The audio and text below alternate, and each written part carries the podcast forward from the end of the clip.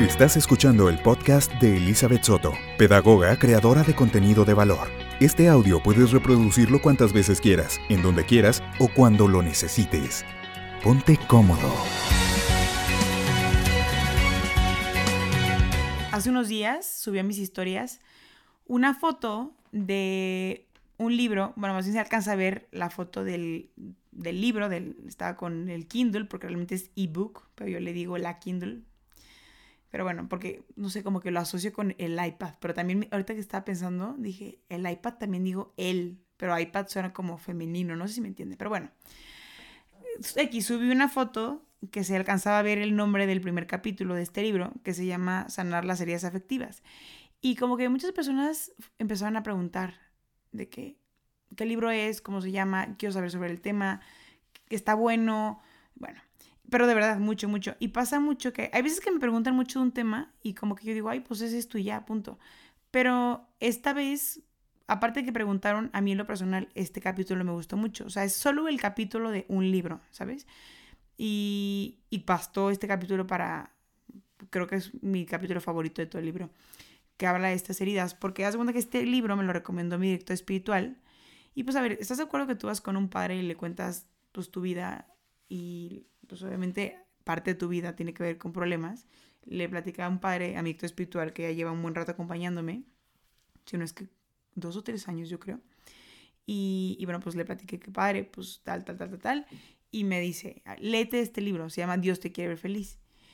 Y la verdad, a ver, no es mal plan. Claro que llega un padre, le cuentas un problema y te dice, ay, lee esto, Dios te quiere feliz. Pues sí suena muy como, ay, Diosito quiere que estés bien, ¿no? No sé si entiendan por dónde voy. Pero ni al caso. O sea, cuando yo empecé a leer este libro y empecé a ver, parece que es un libro de psicología, o sea, te empieza a explicar pues una parte humana muy grande y también una parte afectiva y como que dije, wow, me gusta. Y, bueno, pues a ver, este libro se cuenta que parte de, de explicarte eh, que tenemos dos tipos de emergencia. La primera es la emergencia educativa, que me hace muchísimo clic, porque hace cuenta que el libro te centra así como que, a ver, tenemos un problema cultural, o sea, de manera global, hay, hay países en los que pues, es mucho más notorio que en otros, pero de manera global, el mundo tiene una emergencia educativa. O sea, de emergencia educativa no, no, te estoy hablando de que no sepan leer o que no sepan escribir, no, no, no. O sea, te hablo sí de la parte cognitiva, o sea, de la parte del cerebro para que me entiendas, pero no tanto de qué tanto sabe. O sea, sí que tanto sabe, pero no qué tanto sabe de la escuela, como la parte académica se refiere como una emergencia educativa de formación de la persona, o sea, en su moral, que sea consciente de su psique, de sus sentimientos, de sus emociones, de todo su ámbito social como tal, que entienda lo que sucede, por qué, para qué, toda esta parte. Y, pues ahí empiezan los problemas del sentido de la vida, y así lo, lo plasman en el libro. Me encanta porque si te pones a pensar, una persona que no tiene clara la parte cognitiva de qué es el sentido de la vida, cómo resolverlo, cómo, de qué está hecha, para qué está hecha la persona tal. La primera, que es la parte de, de la parte de, la razón o de la psique, pues obviamente una persona que se siente así de frustrada y que no entiende ni pe ni pa del sentido de la vida, pues va a tener una crisis afectiva. Y es justo la segunda emergencia, que es la emergencia afectiva. Y por ahí voy a citar a alguien, que es el doctor Fernando Sarraiz, que de hecho es psiquiatra. O sea, él resume que el problema está en la separación que hacemos entre la razón y el corazón. Y obviamente no es como, ay, el corazón, como el corazoncito de amor. No, no, no, a ver. O sea, los libros y de manera cultural, cuando te hablan del corazón, te hablan como de la parte más sensible de la persona. Entonces, si ahorita yo tuve una ambulancia y te digo de que, a ver, o sea, tú personalmente tienes una ambulancia nada más y tienes dos emergencias, es como cuando te marcan, o sea, un hospital, cuando tú marcas de que, ¿sabes que tengo un enfermo? Me urge que venga la ambulancia. Si solo tienes una y te dicen, tienes dos emergencias, la emergencia educativa y la emergencia afectiva, ¿cuál es más importante? O sea, ¿a dónde mandas la ambulancia? Y chance tú piensas de que no, pues primero la mando a la educativa porque es la base. O chance y por ahí uno que otro pensó de que no, yo la mando a la afectiva porque es el, centro de la persona y su corazón. Y Ni, ni pe ni pa, o sea, ninguna de las dos porque las dos son igual de importantes. O sea, el problema está en las dos y justo pues lo que te dice Fernando es que él dice que el problema es justo esto, que estamos separando la razón del corazón, o sea, la psique, la parte psicológica la persona, lo que entiende, su formación, tal, con sus sentimientos, con sus emociones, con su afectividad como tal. Entonces, realmente hay un problema muy grande porque cuando hablamos de formación, de valores y tal, a ver, ¿estás de acuerdo que el libro se llama Dios te quiere ver feliz? Obviamente, pues entra una parte también, una parte teológica, ¿no? Que es la parte de Dios. O sea, yo creo que aquí hay un problema porque en lo personal me he dado cuenta que de manera general, como que si hay un rechazo bien cañón a la formación a veces y a la religión, o sea, como que, o sea, parte de que la rechazas, no la conoces, o sea, y no sé, te quiero poner una teoría, a ver la que sea, la de Darwin. O sea, quiero como centrar y aterrizar el ejemplo que te estoy dando. ¿De qué hablo con emergencia educativa? Que, por ejemplo, llega alguien y te dice, de que, a ver, está la teoría de Darwin. Tú vienes del mono. Los primeros son los que lo rechazan, de que te dicen, a ver, ni más. O sea, yo no te creo que vengo del mono. Yo no vengo del chango ni al caso. ¿Qué es eso? Te la rechaza, ¿no? La segunda es una persona que te dice, ay, la teoría de Darwin. La desconoce. Pues, ¿qué es eso? O sea, ¿Estás de acuerdo que si no la conoce es mucho más difícil que la acepte? O sea, entonces, aparte de que no la conoce, la va a rechazar. Lo mismo pasa con los valores, las virtudes, la formación de la persona y la religión. Hay personas que se las enseñaron de una manera que no la entendieron y como nunca la entendieron bien y se la enseñaron, la neta, perdón la palabra, pero se la enseñaron de hueva, de flojera, pues la rechazan obviamente. Y pasa mucho. Entonces ya pasan las generaciones, las generaciones ya llegan a una etapa como aparentemente madura supuestamente en su afectividad, que nunca conocieron su afectividad y pues se van al suelo. Y este libro habla de tres tipos de heridas afectivas de la persona.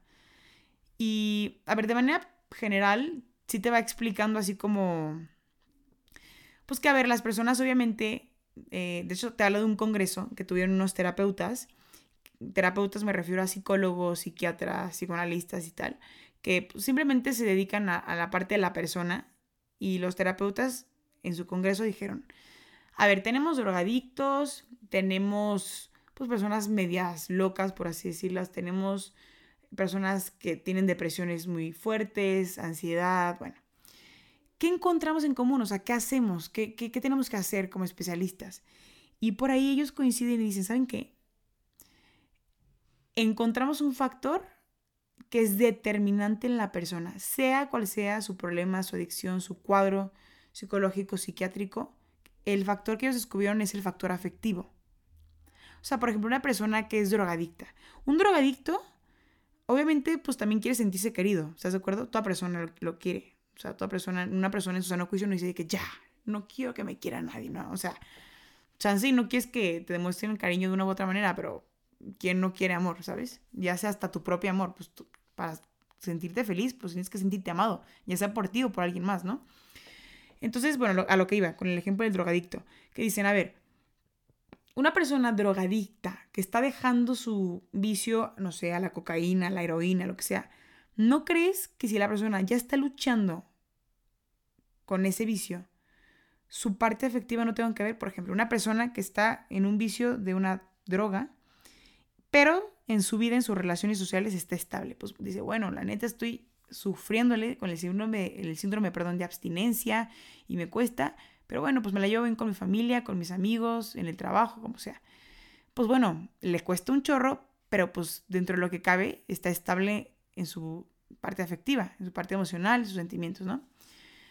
A una persona que es drogadicto, drogadicta y dice, madre, me acabo de divorciar o acabo de cortar con mi novio, con mi novia pues ¿no crees que es más probable que esta persona recaiga en la droga para tratar de evadir o evitar pues ese sufrimiento? Es obvio, porque es lo que te estoy explicando. La parte afectiva es súper importante de una persona. Y te estoy hablando de un extremo, de un drogadicto, pero lo mismo pasa en la vida cotidiana, en cositas como más simples. O sea, una persona puede estar súper bien formada, o sea, puede tener una base de formación teórica buenísima, o sea, teórica me refiero a que conoce los valores, conoce las virtudes, conoce el deber ser, em, sabe perfectamente cómo es la persona, ya tuvo cursos, fue a conferencias, eh, hombre, tú que estás escuchando un podcast, ya leyó, bueno, ¿qué te digo? Desde el kinder tiene formación, pero si la persona tiene heridas afectivas, no digo que sea imposible que aplique lo que sabe, pero es súper difícil lograr una plenitud total. Hay personas que tienen buena formación y que tienen heridas fuertes y a pesar de eso, créeme que les va súper bien en la vida. Pero la tendencia nos dice que si tú tienes una buena formación, pero tienes heridas no resueltas, la tendencia es que pese más, pues que no, no llegues a una plenitud como tal. Entonces imagínate, si estamos hablando que las personas ya súper formadas, bien formadas, tienen heridas y no logran llegar a la plenitud, imagínate ahora las personas que no están ni siquiera formadas y que aparte tienen heridas, ¿no? Pues está de la fregada. Por eso te hablaba al inicio que se dieron cuenta que hay una emergencia educativa. O sea que necesitamos formar a las personas. Y necesitamos sanar las heridas de las personas o evitar esas heridas que justo se dieron porque no hubo una formación. No sé si vas cachando por dónde va todo esto de las heridas, de, de la parte educativa. A ver, educativo suena como mucho de que libros, cuando ibas de que del kinder a la prepa, no, no, no, o sea, educativo hablo como a nivel, sí es verdad que necesitamos la parte como académica para entender los términos, tipo antropológicos o, filosóficos, pero de ahí en fuera también hablamos de moral y pues también necesitamos como conocimiento de, de qué está bien y qué está mal, punto, eso es la ética. Pero bueno, para no rodear tanto, ahora sí vamos entrando un poquito en estas tres heridas, que la primera es la del narcisismo, te voy a dar un spoiler. La segunda es la del pansexualismo y la tercera es la de la desconfianza. Vamos a explicarte la primera. Híjole, está bien cañone porque las tres no te permiten hacer exactamente lo mismo. Antes de decírtelas y te explicarte una por una, es importante que te diga algo. Las personas más infelices son las personas que no logran amar, ¿ok? Quédate con eso. Ahorita te voy a explicar por qué te dije esto. Mira, la herida del narcisismo, a ver, ¿qué es narcisismo, Liz? Primero explícame. O sea, hay personas que yo sé que obviamente saben qué es narcisismo, pero hay personas que chance digan, pues escucho esa palabra, pero quiero que me profundices más. Pues ya si estoy escuchando el episodio, pues suéltame bien la carnita, ¿no? A ver, el narcisismo es quedarse encerrado en la contemplación de uno mismo, tal cual eso es. Y de hecho la palabra narcisismo viene de un mito griego. Os das cuenta que está Narciso. Este cuate, Narciso, se enamora de Ninfa, ¿Y qué crees? Ninfa lo rechazó y no le correspondió. Entonces Narciso dice, ¿cómo? Entonces huye y se queda plasmado. Entonces, frente a él, lo primero que encontró fue un río. Entonces Narciso vuelve a ver el río y, se, y empieza a ver su reflejo. ¿Estás de acuerdo que si tienes un charco de agua, ya sea una alberca, eh, un río, el mar, donde sea, o sea, ¿estás de acuerdo que si ves agua, pues ves tu reflejo, ¿no? Pues Narciso, al ver el río y ver su reflejo, se queda plasmado, o sea, se queda ido de que, ¿cómo es que me rechazó? No es posible, qué pena, porque le dije, bueno. Entonces Narciso, de tanto tiempo que se quedó viendo su reflejo, se enamoró de sí mismo. O sea, dijo, ¿sabes qué? Me encanta cómo soy, me amo, ya no necesito a ninfa, no necesito a esta mujer, yo Narciso, yo estoy bien conmigo mismo, estoy bien solo. Entonces, de tanto tiempo que se quedó viendo el reflejo, llegó un punto en el que se enamoró tanto de él mismo Acuérdate que esto es ficción, o sea, esto es un mito griego, pero pues obviamente de ahí viene la palabra y después nos damos cuenta que pues realmente eso es el narcisismo. Pues de tanto tiempo que se quedó viendo su propio reflejo, se enamoró de sí mismo y se lanzó al, al río y se ahogó, murió ahogado, porque se centró solo en sí mismo. Eso es el narcisismo. Y esto es algo como de mi cosecha. Yo por eso no, mm, o sea, dudo un poquito de, de, esta teoría que nos plasman de el amor propio, de que hay que amarnos y querernos. Es que esto de amor propio siento que nos lleva mucho al narcisismo. Por eso yo creo un poquito más en la autoestima, que esto es un poquito más real, por así decirlo, que no te ciega tanto como el narcisismo. Y a ver, pues Liz, ¿cuál es la dificultad o el problema del narcisismo? O sea, ¿qué tiene malo o por qué es una herida? O me puedes explicar si entiendo que no está padre como enamorarte de ti mismo porque te pierdes, pero ¿qué hay detrás de eso? Ok, es lo que te quiero explicar. Haz de cuenta que el narcisismo lo que hace es que como te amas tanto a ti mismo, no te permite amar a alguien más que no seas tú. O sea, el narcisista, en lugar de amar a una persona, tiende a poseer una persona. Y hay un chorro de relaciones tóxicas que es porque son personas que son narcisistas, o sea, que dicen, yo quiero tenerte para mí. Y soy súper celoso y me hago súper tóxico porque yo te quiero para mí. Y esas personas aparentemente de que porque te amo. No, no, no, no, es porque te amo. O sea, una persona que ama verdaderamente no posee. O sea, no te quiere controlar ni te hace escenitas de mil cosas. No, no, no. O sea, eso es un problema que puede verse o reflejarse en, en la relación de una persona que es narcisista. Y hay dos manifestaciones en las que se representa el narcisismo. La primera, aparentemente estas dos que te voy a decir son extremas, pero realmente, a ver, buscan lo mismo. Ahorita te voy a decir que buscan.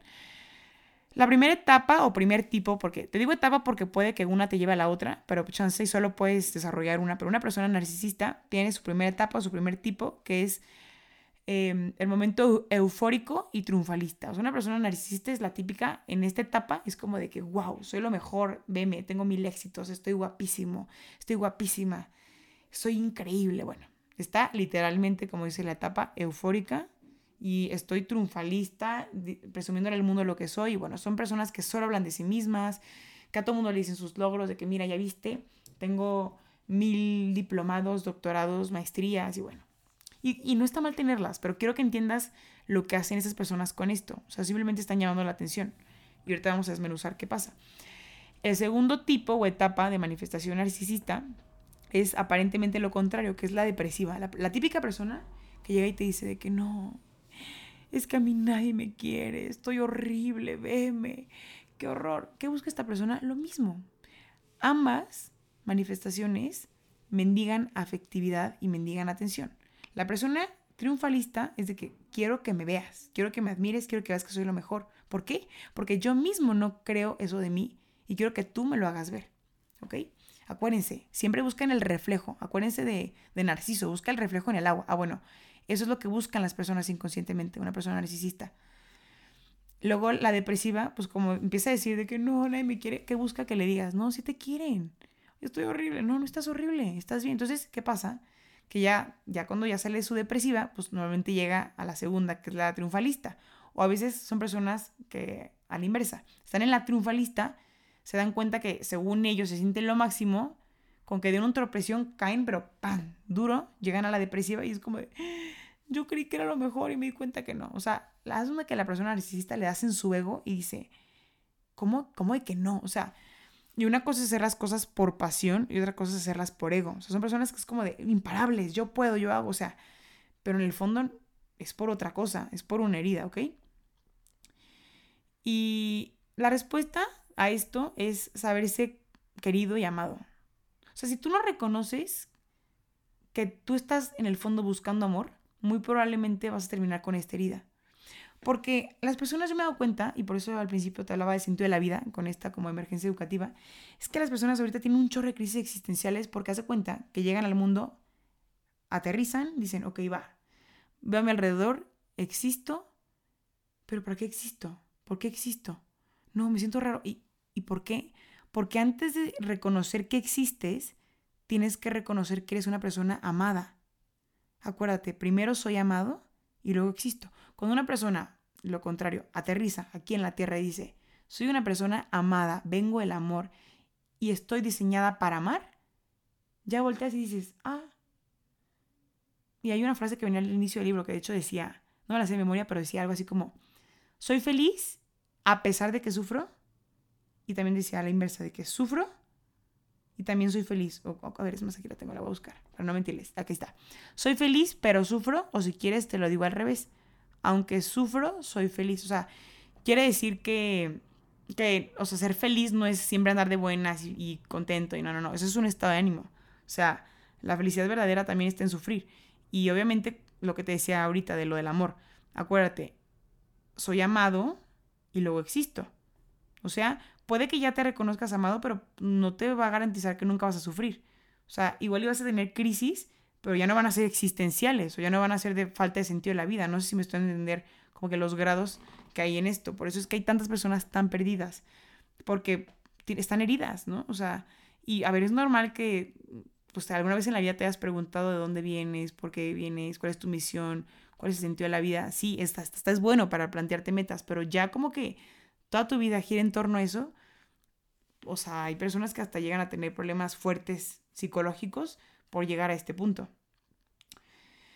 Pero bueno, esa es como la primera la parte como de la herida narcisista. Y tú puedes decir, bueno, ok, ya la entendí, pero ¿qué es lo peligroso de esto?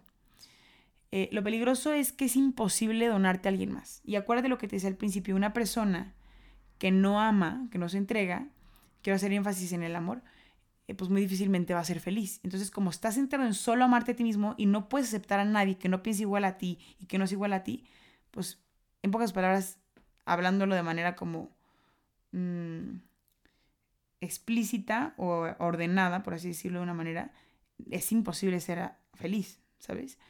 Y a ver, bueno, pues ya, Liz, pues con lo que has dicho, pues creo que tengo una tendencia un poquito narcisista, o sea, ¿qué puedo hacer? Pues bueno, ya te dije el primer punto que es reconocerte amado, el segundo es, a verdad de cuenta, esto ni siquiera, esto no está de más, o sea, la verdad tú ya lo sabías, simplemente te lo quiero recordar. Acuérdate que, que verdaderamente la autoestima, porque hicimos a un ladito el amor propio, estamos más como que, a ver, ¿qué es la autoestima? Acuérdate que la autoestima no viene de los éxitos, porque esos éxitos pueden venir del narcisismo. O sea, puedes tener un chorro de éxitos, pero porque tú te, sentías como insuficiente y por eso decidiste meterte a mil cosas, así como de, wow, pues si yo misma o si yo mismo no me quiero, pues al menos quiero ser reconocido con mis éxitos, con mis negocios o con mil cosas. Que a ver, no está mal estudiar, ni está mal tener negocios, ni, no, no, no, o sea, ni al caso. El problema es por qué lo haces. Tú solito cuestionate el por qué. Eh, acuérdate que también la autoestima no viene de cómo te ves de manera física. A ver, claro que el cuidarte y estar bien refleja tu autoestima, que es cuidarte, o sea, te quieres, pero también no puedes basar todo tu valor en solo tu parte física. Acuérdate, y luego vas a entrar, que viene de saberte amada o amado por Dios y por tu familia. Por eso es que las personas que tienen el primer punto, que es no se saben amados por Dios, cuando llegan a la tierra, por así decirlo, pues obviamente vas a tener un vacío enorme. Pero ponle que tú digas, bueno, Valis, o sea, sí, sé que soy amado, me reconozco amado, amada por Dios, pero tengo muchísimas heridas en mi familia. Por eso es que las personas que en sus familias que han tenido divorcios, que falleció tal familiar, que mm, su familia lo rechazaba, que, bueno, no sé, ponle algún problema, ponle algún nombre, pero que tenga que ver con derivaciones familiares, son personas que, a ver, dicen, ¿sabes qué? Como en mi familia, que es parte de mí, no me siento completa, no me siento completo, o me hirieron ahí, pues obviamente yo misma, pues me siento responsable de según esto, porque ni siquiera es real, pues amarme a mí misma y sola. Y te va a pasar como a Narciso, que te vas a perder en tu propio reflejo y te vas a ahogar. Es como una explicación en la que explican lo que pasa en el narcisismo, pero eso pasa, o sea, el perderte es perderte en adicciones, en vicios, en... Más adelante te voy a hablar de las eh, compensaciones, que esto es de hecho de manera natural.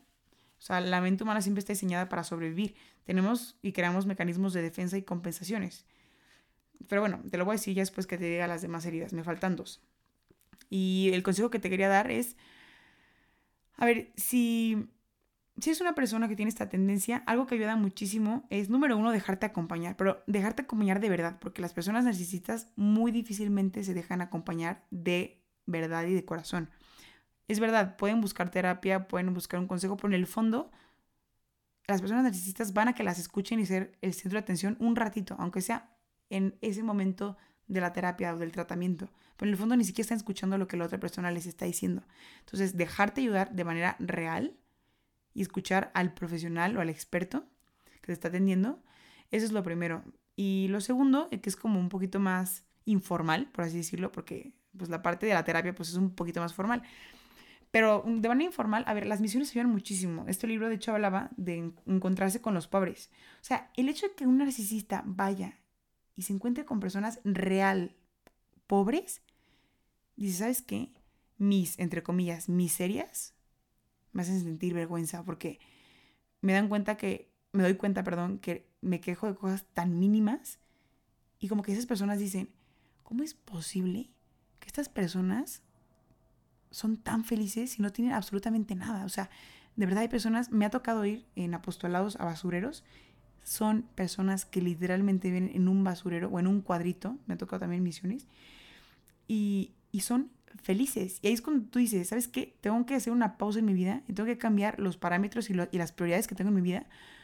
Porque si estas personas sin nada pueden hacer así felices, yo que al menos tengo un poquito más que ellas, seguramente puedo ser mucho más feliz. Y de hecho hay personas, ¿por qué crees que hay personas que tienen absolutamente todo y se sienten vacías? Porque no es tanto por lo que tienen. A ver, claro que los recursos ayudan a pues obviamente, a ver, tú puedes decir, ay, Liz, ¿cómo que no ayuda el dinero? Si me puedo viajar y puedo comprar cosas que me gustan. Claro, a ver, no estoy satanizando, no está mal. Simplemente que si tú haces que tu centro es eso, vas a sentir siempre un vacío. Porque siempre lo, lo que realmente te va a hacer trascender es el amor. Entonces, pues eso es como un tip y que te digo yo y que también venía en el libro. Ahora pasamos ahora sí a la segunda herida, que es la herida del pansexualismo. Eh, ok, me suena algo sexual, pero ¿me lo puedes explicar? Claro que sí. a ver, panta viene del griego que significa todo. Entonces, si te digo todo sexualismo, o sea, pansexualismo, tal cual. El pansexualismo significa que todo es sexo. O sea, todo lo centra al sexo. De hecho, hay una tendencia freudiana con esto. O sea, Freud es el padre del psicoanálisis y de hecho, toda su teoría, o sea, él empieza a hablar desde la etapa evolutiva, o sea, desde los bebitos, cuando empieza a ver la parte del balbuceo, la parte tal cual viene la parte anal, oral, todo. Todo lo relaciona con sexo, Freud. Desde la infancia hasta la adolescencia, edad adulta, hasta la vejez, todo, todo, toda su teoría la relaciona con sexo, que yo creo que es súper importante, tal cual, somos seres sexuados, pero se me hace un poquito extremista reducir nuestra persona total a solo nuestra parte sexual. A ver, claro que la, parte sexual es súper importante en una persona, pero no podemos basar todo nuestro ser en solo la parte sexual. Es muy importante, sí, pero no solo somos sexo, somos mucho más. Entonces, pues nada, era dato cultural eso lo de Freud. Pero bueno, a ver, ¿cuál es el problema del pansexualismo? Que ahorita está cañón. O sea, ahorita está cañón porque todo está erotizado. Y obviamente, como todo está erotizado, pues obviamente todo lo vemos muy normal. Y aquí está un término importante, porque una cosa es que algo sea normal y otra cosa es que sea común.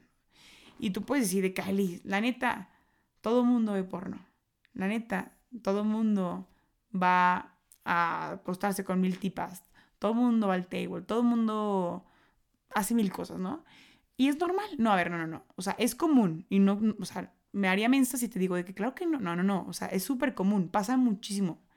Y mucho más de lo que pensamos, ¿eh? Pero no porque sea común quiere decir que sea normal. Pasa muchísimo, sí.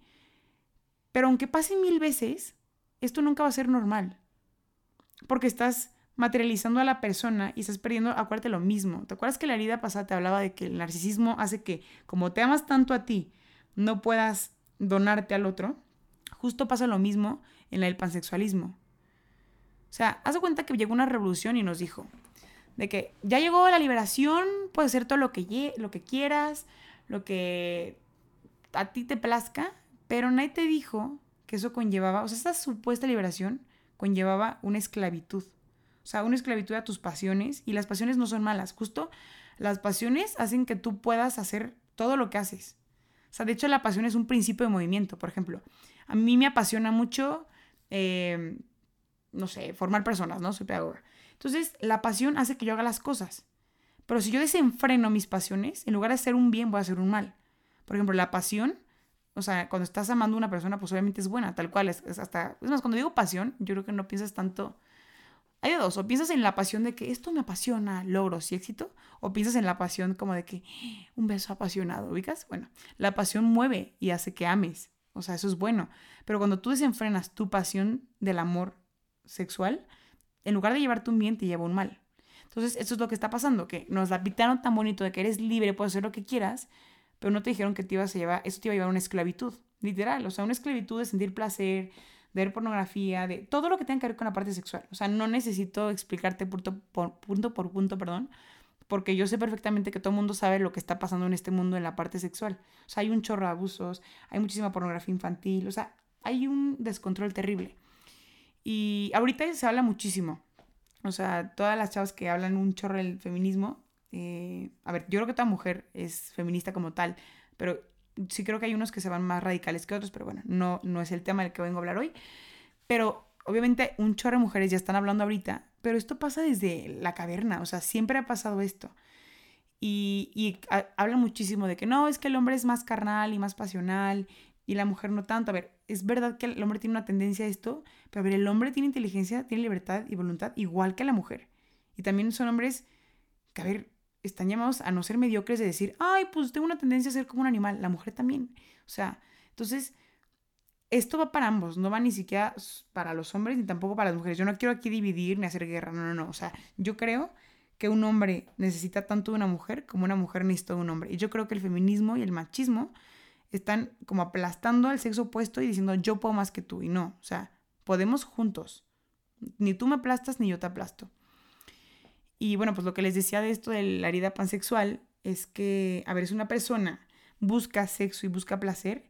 En el fondo, acuérdate que hablamos de una herida y toda, toda herida eh, se, o sea, como surge de una falta de amor, como yo necesito sentirme querido en esto, sentirme amado, pues me voy a conformar con al menos sentir un cuerpo junto a mí, ¿no? Ya sea, por eso hablaba un poquito como esta parte sexual, porque, a ver, sexual no significa sexo como tal o coito, o sea, sexual involucra toda nuestra parte como de manifestación corporal que tenga que ver con una manifestación que, venga desde el interior, no sé si me estoy dando a entender. Entonces, obviamente, el hecho de centrarte en ti, imagínate una persona que tiene, aparte de que tiene la de pansexualismo, tiene la de narcisismo, o sea, aparte de que se centra en sí misma, métela al ámbito sexual, pues solo va a querer centrarse en sí misma y en su propio placer. O sea, está peor, son dos heridas juntas. Puede que tengas nada más la del pansexualismo, pero la tendencia es que las tres que te voy a decir, de una u otra forma se van a manifestar las tres si no se trata la herida. No tengo idea cuál sea la raíz, pero la raíz va a ser que las demás ramitas se vayan pudriendo. Y pues obviamente, lo que te decía, esto va a dificultar una donación. Y acuérdate que te decía que una persona que no se sabe donar y no sabe amar, pues muy difícilmente va a ser, va a ser feliz. Por eso tantas personas pierden el sentido de la vida. Y acuérdate que para poder darse, porque te hablo de una donación que es darte, hay que primero poseerse. Si tú no te posees, o sea, ahora puedes entender un poquito más esta herida, si tú no te posees a ti mismo, a tus pasiones, pues obviamente no vas a poder entregarte porque pues vas a entregar lo que te dio entender la vida. Por eso acuérdate que hablamos primero de la parte educativa, que es entenderlo primero con la razón, para después poderlo hacer con la parte humana, que es la parte afectiva. Y, y haz cuenta que esta herida hablaba de tres tipos de divorcios. El primer nivel, por así decirlo, era, lo primero que pasó fue que las personas empezaron a dividir el sexo y la procreación. O sea, decían, a ver, una cosa es tener sexo y otra cosa es tener sexo para tener hijos. Entonces empezaron a dividir esto, ¿no? Y ya empezaron los anticonceptivos y bueno. Ok, pues aparentemente no pasó nada, pero poquitito después empezó el segundo, que empezaron a dividir el amor del matrimonio. Como que empezaron a decir, a ver, Liz, la neta, yo puedo amar a una persona y no necesito firmar un papelito, pues para que la persona sepa que la amo. No, o sea, no necesito casarme. Empezaron a dividir el amor del matrimonio. Y después pasa el tercero, que empezaron a disociar o a hacer otra vez lo mismo, divorciar, por así decirlo, pues lo mismo, el sexo del amor. O sea, iniciaron diciendo que, que no necesitaban tener hijos. Luego empezaron a decir que no necesitaban ni siquiera casarse. Y luego empezaron a decir, a ver, una cosa es tener sexo por placer y otra cosa es el amor. Entonces yo no necesito tener a una persona enfrente que amo para acostarme con ella. Puedo quererla o no quererla. Entonces empezaron como la parte utilitarista, o sea, literalmente estoy utilizando a la persona, pues por placer.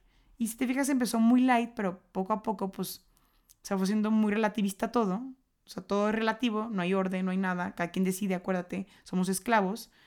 Y pues obviamente la persona aprende su, su libertad, porque pues no se puede poseer a sí misma. Y pues mucho menos, si no te posees a ti mismo, ¿cómo vas a controlar al que tienes frente, no? O sea, por eso empezaron toda esta ola de los violadores y de... Híjole, ahorita está saliendo, la semana pasada vi muchísimos casos en internet. Obviamente, pues no, aquí no voy a decir este, como nombres, pero de, personas famosas que pues, salieron a la luz. Y salen a la luz porque son famosos, pero hay un chorro de casos de personas, pues no X, porque toda persona vale exactamente lo mismo, pero me, me refiero y entiendes que, pues personas que no son tan públicas como un famoso, ¿no? Y hay muchos, pues que salen y otros que, pues no. Pero pues está pasando muchísimo y lo triste es que siempre ha pasado. Pero mientras más relativo es todo, menos orden hay y pues menos hasta remordimiento de conciencia hay, porque ya es nulo, porque acuérdate que dejan de verlo como algo anormal, lo ven como, ay, pues todo el mundo lo hace, pues es normal, ¿no?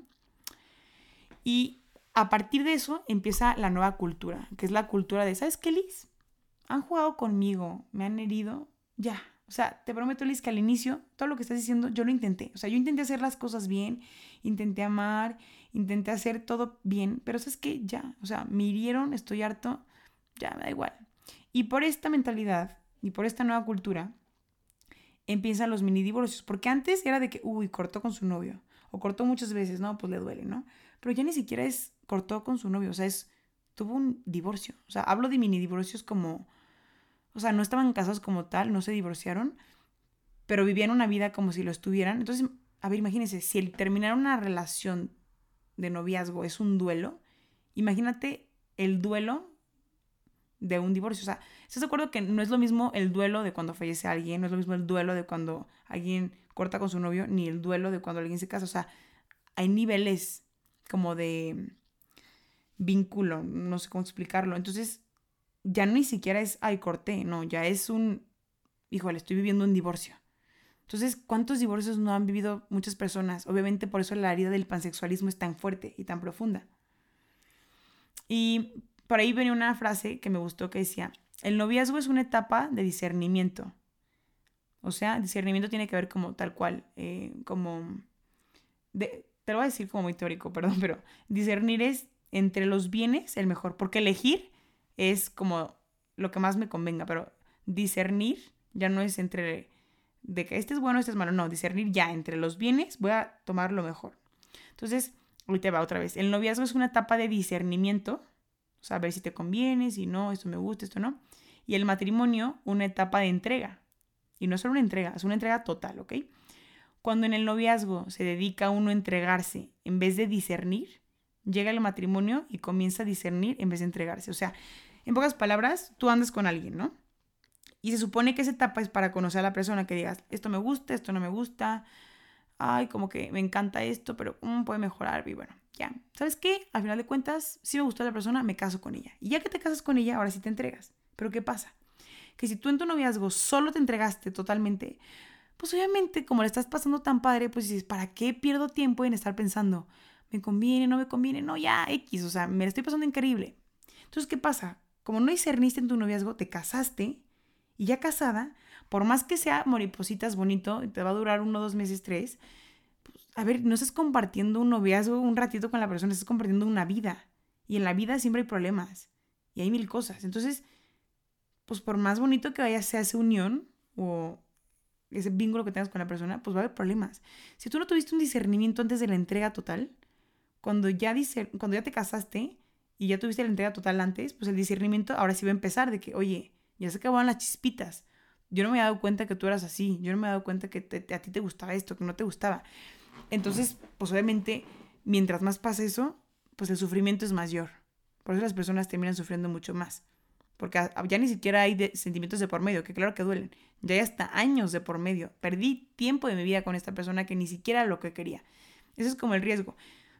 Y, a ver, hay que ser realistas. Yo sé que no, no es como ley. O sea, yo sé que hay un chorro de personas que tuvieron una entrega antes de casarse y que ahorita están de maravilla. Y hay personas que no tuvieron esa entrega y ahorita están mal. O sea, no es ley, pero por eso te estoy hablando que se necesita las dos bases, la educación, la formación y la parte afectiva.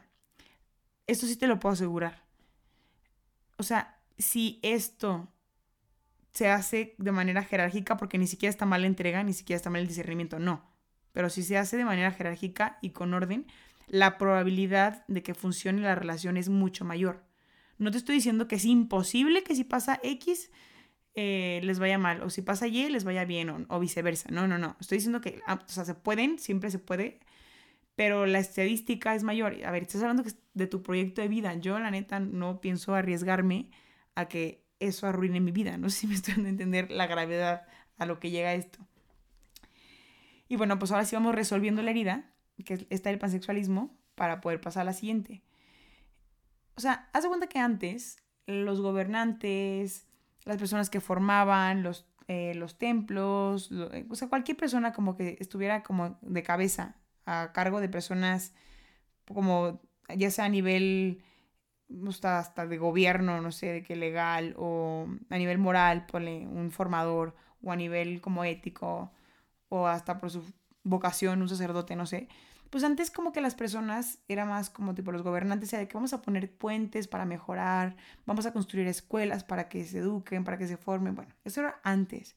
Ahorita ya ni siquiera es necesario poner atención ni en esos puentes ni en esas universidades, no, no, no, o sea, ahorita lo que tiene que hacer la persona, ya sea el gobierno, la iglesia, los formadores, es rescatar a las personas que ya están en una adicción.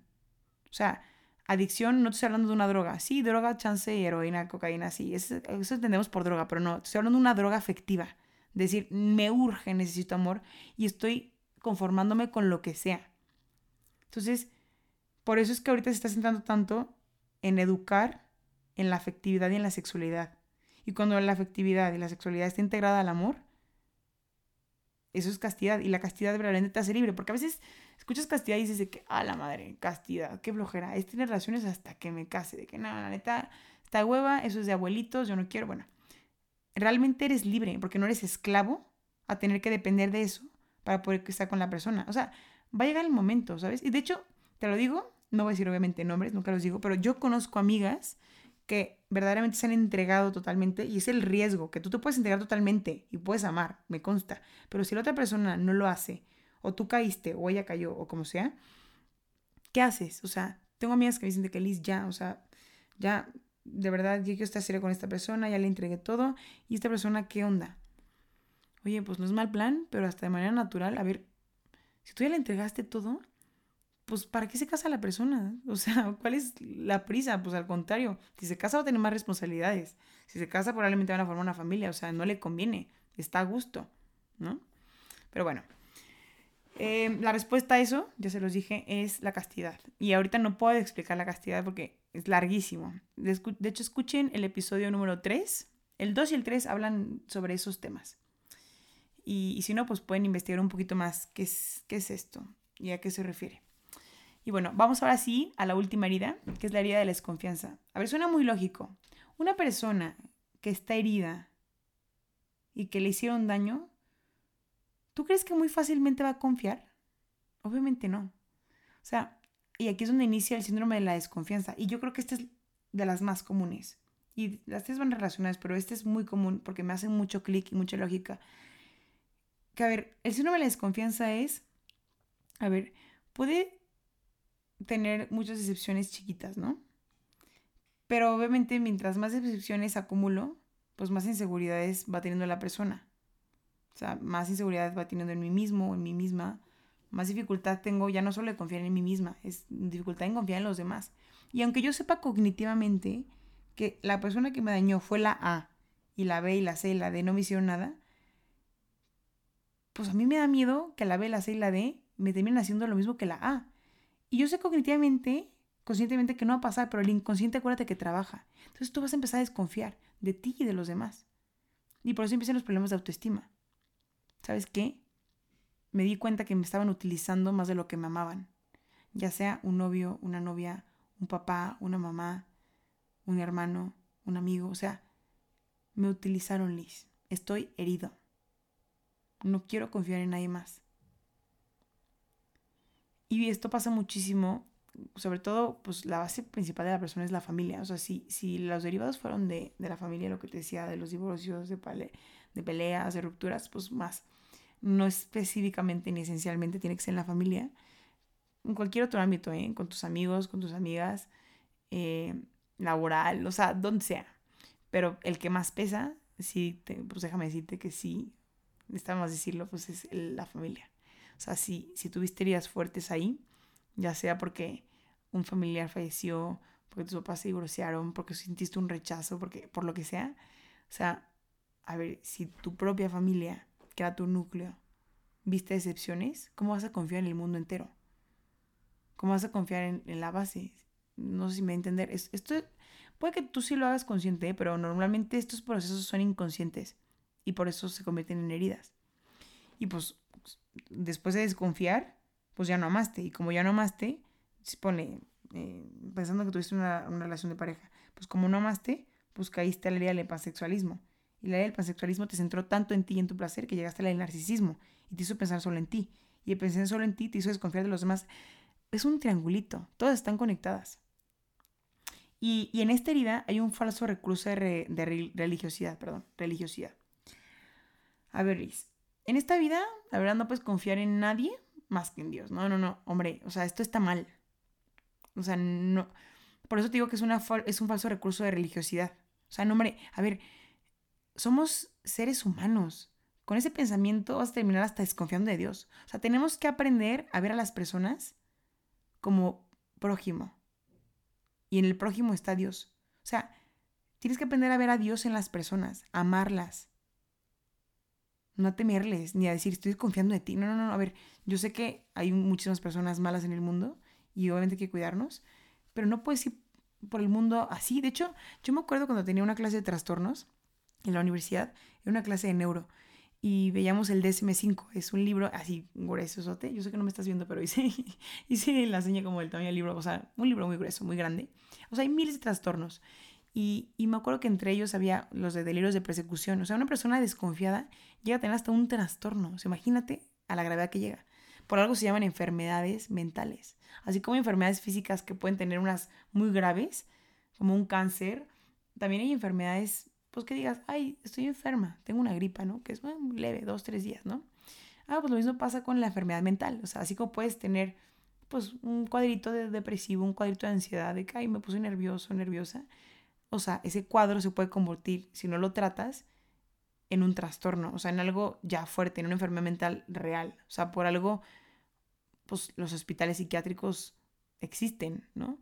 O sea, hay personas que sí, estoy de acuerdo, que nacen con algún daño o una lesión neurológica, pero normalmente la enfermedad mental se va creando poco a poco y, la mente humana está desarrollada. Es impresionante cómo es que si te pasa A, B más D, la respuesta es X, no sé, cualquier letra, ¿no? Y, si pasa B más C, pasa a eh, Y. O sea, porque la tendencia siempre va que nuestra mente está diseñada para sobrevivir. Entonces empezamos a crear mecanismos de defensa y compensaciones, que es lo que te quiero hablar ahora. Ya terminé de hablar de las tres heridas, ahora pasamos a esto. No, ¿qué onda con las compensaciones? A ver, si te digo que estás herido o estás herida, pues de manera natural se me hace hasta sano que tu cuerpo o tu mente digan, oye, tengo una herida, me hace falta amor, pues quiero compensar ese amor que me está quitando la herida que tengo. Y por eso empezamos los mecanismos de defensa, por eso los empezamos a aplicar, perdón. Y detrás de estas tres heridas nos encontramos que siempre hay relativismo. O sea, estas heridas se hacen y pasan cuando hay un relativismo, sea de quien las hizo o cuando ya las tenemos. O sea, esto no nos, no nos deja crecer. Y hay que, hay que aprender a ver la verdad absoluta. O sea, y la verdad absoluta siempre viene de Dios. Este libro tal cual se llama Dios te quiere feliz. Y Dios, a ver, a veces creemos que cuando nos metemos al ámbito de Dios, todo es virgen, santos. No, no, no. O sea, cuando tú mientras más estudias a Dios, más te tienes que acercar a entender cómo es la persona. Cuando empiezas a estudiar a Dios o teología, siempre tienes que aterrizar con bases de antropología. La antropología es el estudio de la persona, del hombre, cómo es la persona, qué piensa, qué tiene, qué potencialidades humanas tiene. La filosofía, necesito entender un pensamiento mucho más allá porque, porque a veces dicen que para poder entender a Dios tienes que entender lo que ya tienes frente a ti. O sea, Dios puso todo tan perfecto que te dice, mira, así eres. Y si sigues este caminito, o sea, siempre cuadra. A mí me impresiona muchísimo cómo es que la fe y la razón siempre van de la mano. De hecho, a veces quieren separar como, no, una cosa es la fe y una cosa es la razón. hombre, o sea, mientras más vas estudiando a veces la fe y la razón, más te van cuadrando, como que dices de que, no manches, no me he dado cuenta, pero pues hay un chorro de científicos. Yo te cuento aquí, no tiene nada que ver con el libro esto, pero le hicieron un estudio, eh, un cuate que era ateo, que había estado en la NASA y que no sé qué era, o sea, una eminencia, ¿no? Un cerebrito. Dijo, ¿sabes qué? Él era ateo. Dijo, no entiendo cómo tanta gente viene aquí a, la Ciega de Guadalupe, a México, a ver este manto que es puro invento para sacar dinero y que no sé qué. Entonces este cuate le empieza a hacer estudios al manto y al final este cuate, o sea, se terminó dedicando a escribir libros y a dar conferencias y hablarle al mundo de la Virgen, porque se dio cuenta que no tenía explicación lo que él está o sea, estudiando. O sea, fueron con un oculista y al momento de estudiar bien, con especialistas, cada parte, o sea, el ojo el estudio era como que es un ojo vivo. O sea, la pintura ni siquiera estaba pegada al manto, era como, tenía como milímetros separados, o sea, era como un... Mm, no sé cómo llamarlo, o sea, como, pues tal cual era algo divino, o sea, algo que no, no se puede explicar de manera, era un fenómeno, o sea, no se puede explicar aquí de manera terrenal cómo es que sucedía eso. Y, y hay un punto en el que la razón ya no te da para más, porque ahí es donde tiene que empezar la fe. Pero la fe obviamente tiene que tener unas patitas de la razón Entonces, por eso es bueno lo que te decía al inicio, formarnos para poder defender esto, ¿no? No nada más decir, ay, Dios, Dios, Dios, pues sí, Dios, pero pues hay, hay explicación, por eso es que Dios no será parte de la razón. Pero bueno, estas heridas afectivas impiden poder amar. O sea, las tres te impiden amar. O sea, la, última que te habla de la desconfianza, pues obviamente si no confías en nadie, ¿cómo vas a poder amar? Si no confías en ti, ¿cómo te vas a amar? Si no confías en tus relaciones de pareja, ¿cómo vas a amar a alguien más? O sea, tienes que quitarte eso. Pero quiero darte un mensaje de esperanza. Tus heridas afectivas no, no son dueños, o sea, el dueño de tus heridas afectivas no es la persona que te dañó. Entonces el que te dañó eres tú mismo. Tú no eres dueña de tus heridas, ni, ni la persona que te hirió es dueña de esa herida. Es quien puede sanar la herida, no quien la hizo. Y la única persona que verdaderamente puede sanar de raíz esa herida es Dios.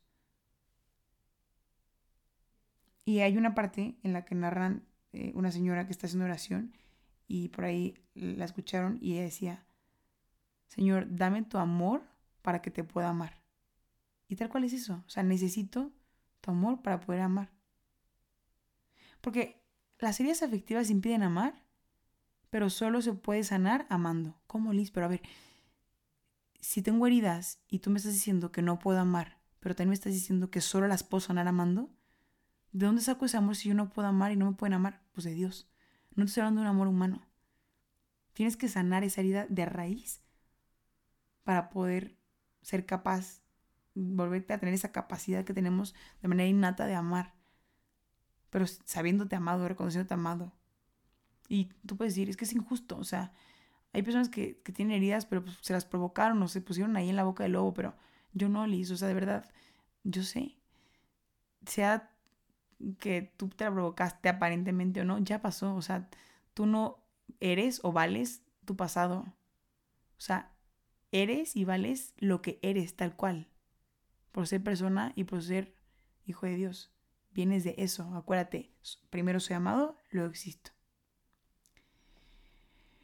Y bueno, eh, hablando ya un poquito más de este mecanismo de defensa y de compensación que tenemos, por ahí a Amadeus Enseni, él habla sobre siete como tendencias que tenemos cuando tenemos estas tres heridas. A ver, Liz, ¿cuáles son esas como tendencias de compensación que tenemos? Bueno, la primera es la afectividad apegada, que es no saber estar sin otra persona. O sea, como en ti no encuentras una plenitud total de decir, yo mismo me amo, no, no como este amor que nos vende el mundo de, ay, narcisismo, no, no, o sea, un amor verdadero, decir, yo me quiero porque me siento amado o me siento amada, pues tengo que estar con alguien más para que me lo recuerde todo el tiempo. Y si no me lo recuerda, me siento mal. ¿Por qué? Porque tengo una herida y necesito estar con alguien más. Esa es una. La segunda es la afirmación del yo, que tiene que ver muchísimo también eh, con el narcisismo, que es todo el tiempo de que necesito que me afirmen quién soy. Todo el tiempo pido el sentido de mi vida. Oigan, recuérdenme quién soy. Recuérdenme que soy bonita, recuérdenme que soy guapo, recuérdenme que soy inteligente, recuérdenme que valgo. Es eso. La tercera es la ansia de poder. O sea, una persona que está herida también, a ver, como que dice, a ver, yo no me quiero a mí mismo, pues por lo menos voy a mandar, o sea, voy a sentir esta parte de, uy, tengo poder, voy a mandar a los demás para que vean que valgo. Y son esas personas como que tienden a ser como muy agresivas. De hecho hay otra herida por ahí que me voy a brincar, pero es la quinta. Primero te digo la cuarta. Que pues que habla de eso, de la agresividad. Pero bueno, la del carrerismo o la autorrealización. ¿Sabes qué? Como yo no me quiero a mí mismo, pues voy a tener miles de títulos para que por lo menos me reconozcan y me aprecien. Que soy muy inteligente o que estudio mucho o que wow, soy una eminencia. No está mal estudiar, o sea, no está mal tener diplomados, especialidades, eh, maestrías, doctorados, no, hombre, buenísimo, pero cuando tú te refugias en eso para ser aceptado o ser apreciado, ese es el problema. Y la quinta que te decía de la agresividad, tal cual así es, agresividad. Una persona que es agresiva, lo que esconde es que no está en paz consigo misma. Y por eso es que con cualquier persona explota. Porque dice, ya, o sea, necesito sacar esto. ¿Por qué? Pues no es porque sea mala, es porque está herida. O sea, qué impresión cuántas personas no estarán heridas que manifiestan de mil maneras esas heridas. La sexta es con desequilibrios sexuales, ya sea tener sexo desenfrenado o, al contrario, o sea, tener miedo, porque la herida de la desconfianza puede producir un miedo de decir de que no, No puedo confiar en nadie más, no quiero estar con nadie más. O lo contrario. ¿Sabes qué? Quiero estar con todo el mundo para poderme sentir amado, para por lo menos tener un contacto físico, ya sea con un beso o con lo que sea, no necesariamente tal cual coito, sexo como tal, pero sí, pues una parte de desequilibrios sexuales por ahí, ¿no? Y la última, la séptima, habla de los recursos de las relaciones virtuales. Ay, no, la neta es un chorro de problemas tener una relación real, estable con una persona real. Prefiero virtual. Oye, pero pues la persona virtual pues también existe, está al otro lado de la pantalla. Pues sí, pero no es lo mismo. O sea, lo que quiero es atención, lo que quiero es pues alguien que me escuche, yo compartirle lo, compartirle lo que hago, pues medio hacerme menso y hacerme creer que la estoy amando, pero pues en el fondo no, o sea, es una relación vacía. No estoy satanizando, perdón, los videollamadas, los mensajes, las llamadas, no hombre, o sea, buenísima la tecnología, pero cuando solo es por eso y el fondo es ese miedo de una herida, es cuando está mal. Y hay una tendencia enorme a esto, ¿eh? Ahorita es como, pues me escribo con todo el mundo, me siento amado, me siento acompañado y después ya me desaparezco y brinco a otra relación y, y pues dejo amar. No me dejo amar y tampoco estoy dispuesto a amar. Y te voy a dar ya por último para terminar cuatro claves o consejos para terminar con esas compensaciones. ¿Ok? Y de hecho el libro propone terminar con el espíritu de la mediocridad, que de hecho el tercer capítulo habla de esto, de cómo terminar con, la mediocridad. Porque el decir, ok, ya, va, ya terminé de escuchar tu episodio, Liz, ya sé que estoy herido, estoy herida, detecté uno que otro punto, pero pues ya, o sea, sí estoy, eso es el mediocre, no hombre, o sea, yo sé que estoy herida, yo sé que estoy herido, no dejar que mi mediocridad me deje así, yo quiero trabajar en eso, entonces te voy a dar los cuatro puntos, ya para a ver si terminar el episodio. El primero, no basta con decir cero, es necesario ser veraz. ¿Qué es eso? O sea, no basta con tu sinceridad. O sea, tienes que ser verdadero. Una cosa es decir las cosas, ser sincero, pero otra cosa es hacerlo de verdad. O hacerlo de corazón. No, sé si me da entender con esto y con lo que te decía hace rato. O sea, otra cosa es decir de que sí, pues está bien. Pues le digo a alguien que lo quiero, pero no solo es decírselo, es hacerlo. O sea, que sea verdad lo que le estoy diciendo. A eso me refiero. El segundo, no conformarse con la perseverancia. Y fíjate, está, está bien cañón porque a veces tú puedes decir, bueno, yo soy súper constante en mi proceso, siempre lucho por ser mejor, pero a ver, no solo basta ser constante y perseverante. Hay que tener como objetivo la finalidad. ¿Y cómo es esto? ¿Qué tengo que hacer para hacer esto? Pues tienes que ser fiel. O sea, antes de ser perseverante, tienes que ser fiel. Y aplica para cualquier cosa. Porque si tú ya eres fiel, por default vas a ser perseverante. Y eso va a hacer que sea un círculo que nunca va a terminar. Pero es un círculo no vicioso, es un círculo virtuoso. El tercero es el descubrir la clave del amor humano. Ay, como, o sea, está muy cursi, muy ambiguo, ¿a qué te refieres con eso? Con la responsabilidad, pero cuando digo responsabilidad no me refiero a, es verdad que este término se refiere como a esposos. Si tienes vocación al matrimonio, pues ahí puedes experimentar el amor humano, ¿ok? Pero también tu responsabilidad puede ser tipo, pues los religiosos, su responsabilidad es con Dios directamente. O si nunca se casan, pues la responsabilidad es amar al otro, o sea, amor humano, con tu mamá, con tu papá, con tus hermanos, con tus mejores amigos, amigas. Siempre centrarse en el amor, amar. Porque cuando tú logras amar, significa que la herida está sanando, acuérdate. Y si no amas, la herida nunca va a sanar, ¿va? Y obviamente, pues el cuarto, está de más decir, suena, suena como de abuelita, de que, ahí te vas a entender por qué. El cuarto es la devoción al Sagrado Corazón de Jesús. Pero de verdad, o sea, entiéndela, devoción al corazón de Jesús. Acuérdate lo que te decía hace rato. Tu corazón herido no es de quien lo ha roto, sino de quien lo repara. Entonces, todos estos puntos que te acabo de decir, el centro es de la mano con Dios. Y acuérdate, cierro con la frase con la que te dije al inicio del episodio. Soy feliz, pero sufro. O si quieres, te lo digo al revés. Aunque sufro, soy feliz. O sea, podemos ser felices aunque estemos heridos y a pesar de que estoy herida, soy feliz. Y yo en lo personal, ahorita que voy a terminar el episodio, oigan, yo creo que también tengo heridas, o sea, yo tengo una herida muy fuerte y esto es personal. Yo creo que de las tres heridas que te dije, tú piensa en la tuya, en cuál es la que crees que predomina en ti y piensa el por qué. La mía es la de la desconfianza, o sea, No, no, tampoco va a platicar aquí mi vida, pero, o sea, la persona que más debía protegerme en la vida es la que más me hirió. Y obviamente eso me hizo desconfiar muchísimo tiempo de mil personas y también de mí. Y obviamente tuve que pasar por un proceso. Y ese proceso es el que te estoy invitando. O sea, a que te hagas responsable. Sí, es verdad. A ver, no puedes vivir como víctima de que es que me hicieron, me hicieron. No, no, no. O sea, no puedes seguir así. O sea, ok, me hicieron, pero ¿yo qué hago con esto? Amar y sanar mi herida. ¿Va? Bueno, me puedes encontrar ahora si cierro muy de manera brusca, como que cambié mucho el tema, tal cual. Eh, compártele este episodio a una persona que sabes que está herida. O si tú estás herido, pues buenísimo que lo estás escuchando. Seguramente alguien más le puede servir para que el episodio llegue a más personas, que es pues la idea, que no solo quede aquí entre mi micrófono y yo, ¿sabes? Y cualquier duda que tengas o lo que sea, eh, te voy a dejar también en los datos del libro que te digo abajo en la descripción del episodio. Se llama Dios, eh, Dios te quiere feliz o Dios te quiere ver feliz. A ver, te lo digo. Aquí está. Dios te quiere ver feliz. Te voy a dejar también el autor y chance te dejo por ahí el libro. Este, está en, en Kindle también está. Y si no, también lo venden en Amazon, ¿sale? Y bueno, ahora sí me despido. Me puedes encontrar en Insta como Elizabeth Soto 6. Bye.